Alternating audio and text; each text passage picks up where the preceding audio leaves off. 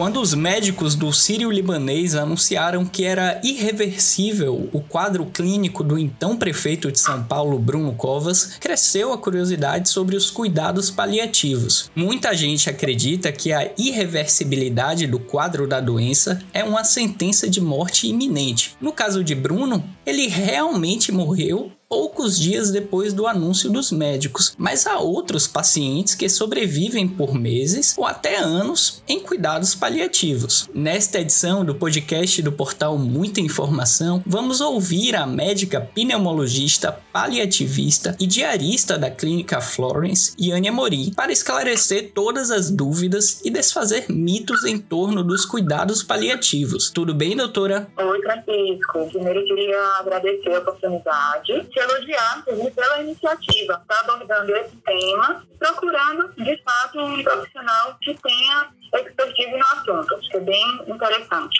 Então vamos conversar. No caso específico do então prefeito de São Paulo, Bruno Covas, chamou a atenção a utilização do termo quadro irreversível. Esta é a expressão usada para indicar que aquele paciente entrou em cuidados paliativos? O cuidado paliativo é uma abordagem indicada para qualquer paciente que tenha uma doença ameaçadora da vida. Quanto mais precoce esse cuidado for iniciado, maior a qualidade vida e maior a prevenção do sofrimento do doente. Não significa que ele é indicado apenas em situações de irreversibilidade. Como você mesmo colocou no início do, do podcast, tem pacientes que ficam anos acompanhados na abordagem de cuidado paliativo.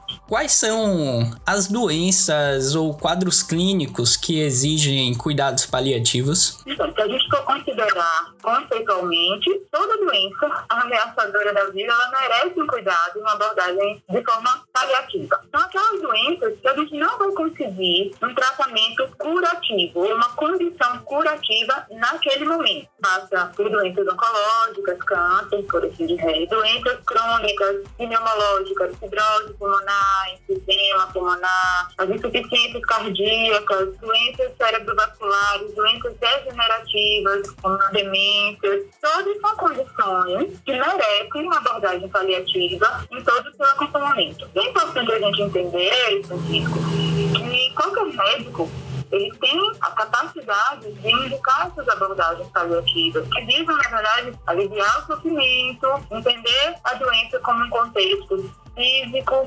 psíquico, social e espiritual. Uhum. Em algumas situações específicas, requer, de fato, o acompanhamento de uma equipe especializada. Essas seriam as vantagens, né, de adotar este tipo de, de terapêutica. É, a senhora falou sobre amenizar o, o sofrimento. Poderia falar um pouco mais sobre essas vantagens? Na verdade, a abordagem paliativa, ela é uma abordagem de princípios, né? Não é uma medicina paliativa, não é uma medicina de protocolo, é uma medicina de princípios. E o princípio norteador do cuidado paliativo é o alívio do sofrimento, que uhum. passa desde o controle adequado em todos os sintomas que o paciente possa apresentar, perpassando também pela abordagem psíquica, espiritual e social do paciente e da sua família. Entendemos que acaba adoecendo junto. Neste processo, é, a senhora falou sobre a participação da família também, mas em relação aos profissionais, quais são esses profissionais envolvidos no atendimento a esses pacientes? Excelente pergunta.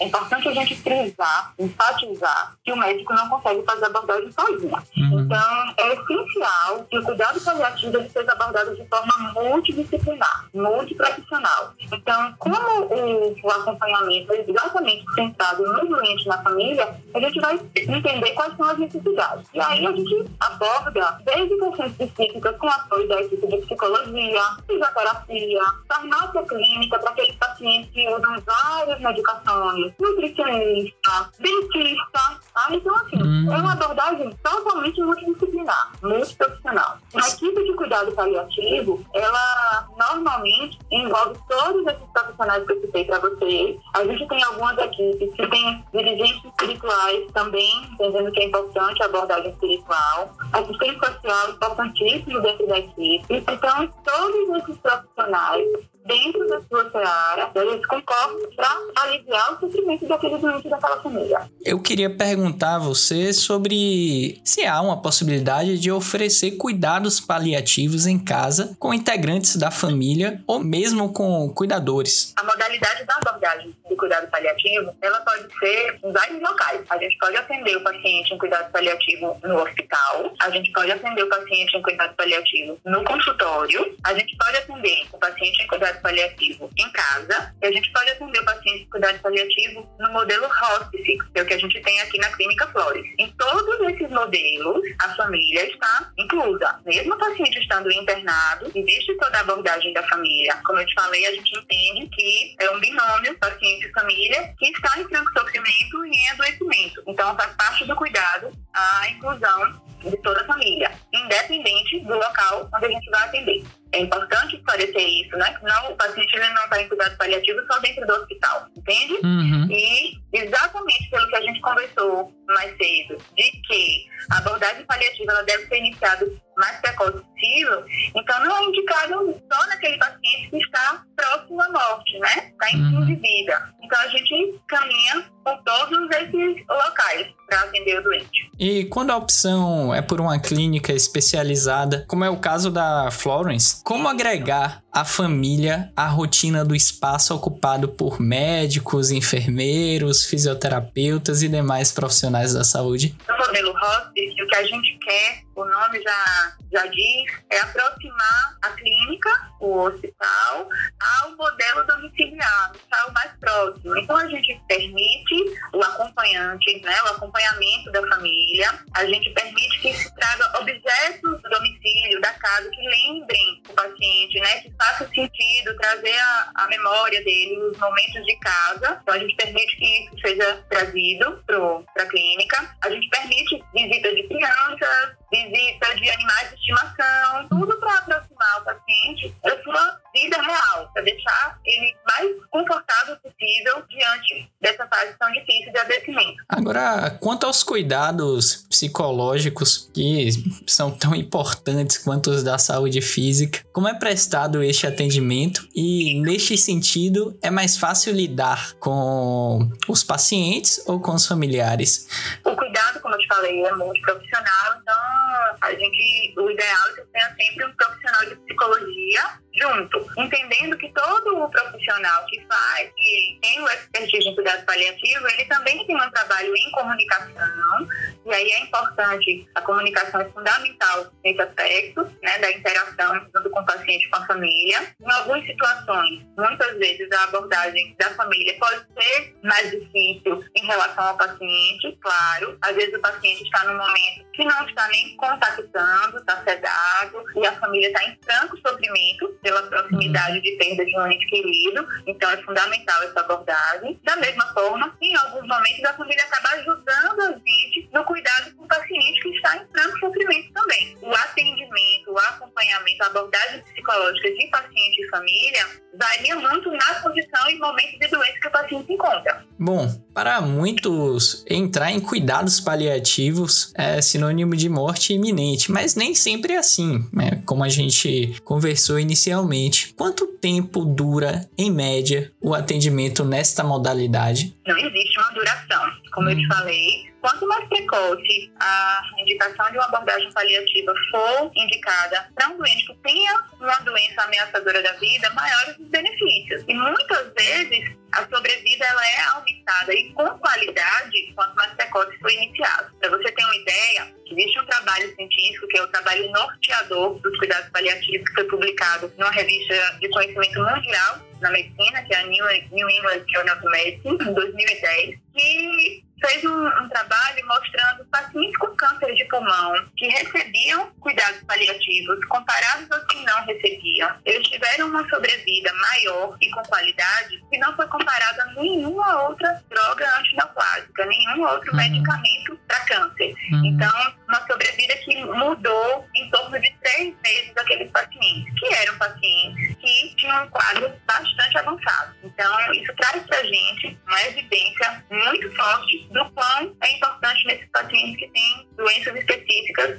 serem acompanhados pela equipe de cuidado paliativo. O tema da morte é sempre muito difícil, sobretudo em, em nossa cultura, né? Chega até a ser um tabu. Como então abordar esse assunto para ter uma transição mais tranquila? E a senhora poderia contar algum caso emblemático na, na Florence? Casos emblemáticos, a gente tem. A gente vai passar o dia aqui conversando. Exatamente por isso que você traz. Somos de uma cultura realmente que tem esse tabu né, em relação à morte, como se a gente lidasse numa batalha vida contra a morte, né? E não como se a morte fizesse parte da vida. Então, acho que a lição maior e a gente tira de quem, de quem tem a oportunidade de trabalhar com pacientes que têm uma doença ameaçadora da vida e que estão perto da morte é exatamente isso. A gente começa a enxergar a nossa vida diferente. Lidar com pacientes jovens, muitas vezes, que têm doenças graves e que têm uma capacidade, um discernimento de entender a proximidade da morte não como uma derrota, né? Acho que isso foi muito veiculado também relacionado à questão do, do Bruno Covas aí, né? Como se ele tivesse perdido a batalha contra o câncer. Uhum. Então, se todos nós somos mortais e vamos morrer um dia, todos serão, seremos fracassados, né? Então, a, a coisa não é bem assim, né? Então, a gente precisa entender como viver melhor, viver com qualidade, um dia de cada vez. Se você quiser o relato de uma paciente que aqui conosco, que foi talvez uma das, do meu tempo de história tenha sido a mais emblemática, como você, o termo que você usou. Uhum. Tivemos uma paciente super jovem, que tinha uma doença oncológica avançada e que teve a oportunidade de se despedir de toda a sua família. Pediu um momento é, para se despedir de todos. Ela descreveu como queria que fosse o seu funeral, de uma forma tranquila, alegre. Pediu que as pessoas usassem roupa branca, pediu a presença do seu animal de estimação, que era um gato, e isso tudo ocorreu de forma muito tranquila, sem nenhum agravo de sofrimento, entendendo uhum. que essa era a vontade dela e ela, como protagonista da sua vida, tem todo o direito de, de decidir e escolher como seria o seu fim, né? Uhum. Então, essa, dentre outros casos, a gente tem para citar. Nossa, é emocionante. Acredito que é, pro, pro ouvinte é, caiu um cisco no, no olho com essa história. Bom, é, e por fim, doutora, dentre todos os cuidados paliativos oferecidos nesta fase da vida, qual ou quais a senhora considera mais importante? O que é importante a gente entender a abordagem ela vai mudando de acordo com a fase de doença que o paciente se encontra. O cuidado paliativo pode estar junto ainda do tratamento que modifica a doença. Vou dar um exemplo para ficar claro para vocês. A gente pode ter um paciente que tem um câncer e que ele ainda está em quimioterapia e que ele ainda está em radioterapia. Esses tratamentos eles ainda podem modificar a doença dele, mas a gente está junto para controlar os sintomas, sejam da doença, sejam do tratamento, porque a quimioterapia traz é, bastante efeito, a radioterapia terapia também e a gente está junto para controlar isso. Controlando esses sintomas, o paciente consegue passar pelo tratamento de forma mais tranquila. Tempo mais na frente, a gente pode também acompanhar o paciente já para, de fato, na abordagem do sofrimento, porque se o, se o tratamento não estiver surtindo o efeito desejado, né, a abordagem já muda e também tem a sua devida importância. Todo o acolhimento do sofrimento psíquico nesse momento. E mais para frente, no fim de vida, que se trata fundamental, né? Que aí a gente vai, uhum. de fato, estar tá tratando, cuidando né, desse momento de mais proximidade da morte, seja do paciente em franco sofrimento por esse momento, ou da família, por perder, né? Proximidade de perder um ente querido. E uhum. cuidado paliativo que é importante a gente finalizar, que ele vai até o luto. A gente cuida do, do familiar no pós-morte. É importante salientar que existem vários serviços de cuidados paliativos que têm abordagem dos familiares enlutados. A gente faz uhum. parte do cuidado paliativo também esse momento, tá? Então todos têm a sua devida importância. É difícil a gente caracterizar um que seja mais importante que o outro, né? Uhum. Então todos têm o seu lugar e a sua importância. Talvez a, a, a importância é, seja nesse, nesse olhar e nessa questão da multidisciplinaridade, né? Perfeito, perfeito, perfeito. Tá bom, doutora. É, hoje batemos um papo com a médica Yane Amorim, que é também membro da Sociedade Brasileira de Pneumologia e Tisiologia. Muito obrigado, doutora. Obrigada, Francisco. Estou à disposição. Tudo de bom, viu? E um agradecimento especial a você, ouvinte do portal Muita Informação. Até uma próxima. Siga a gente nas nossas redes sociais e até o próximo podcast.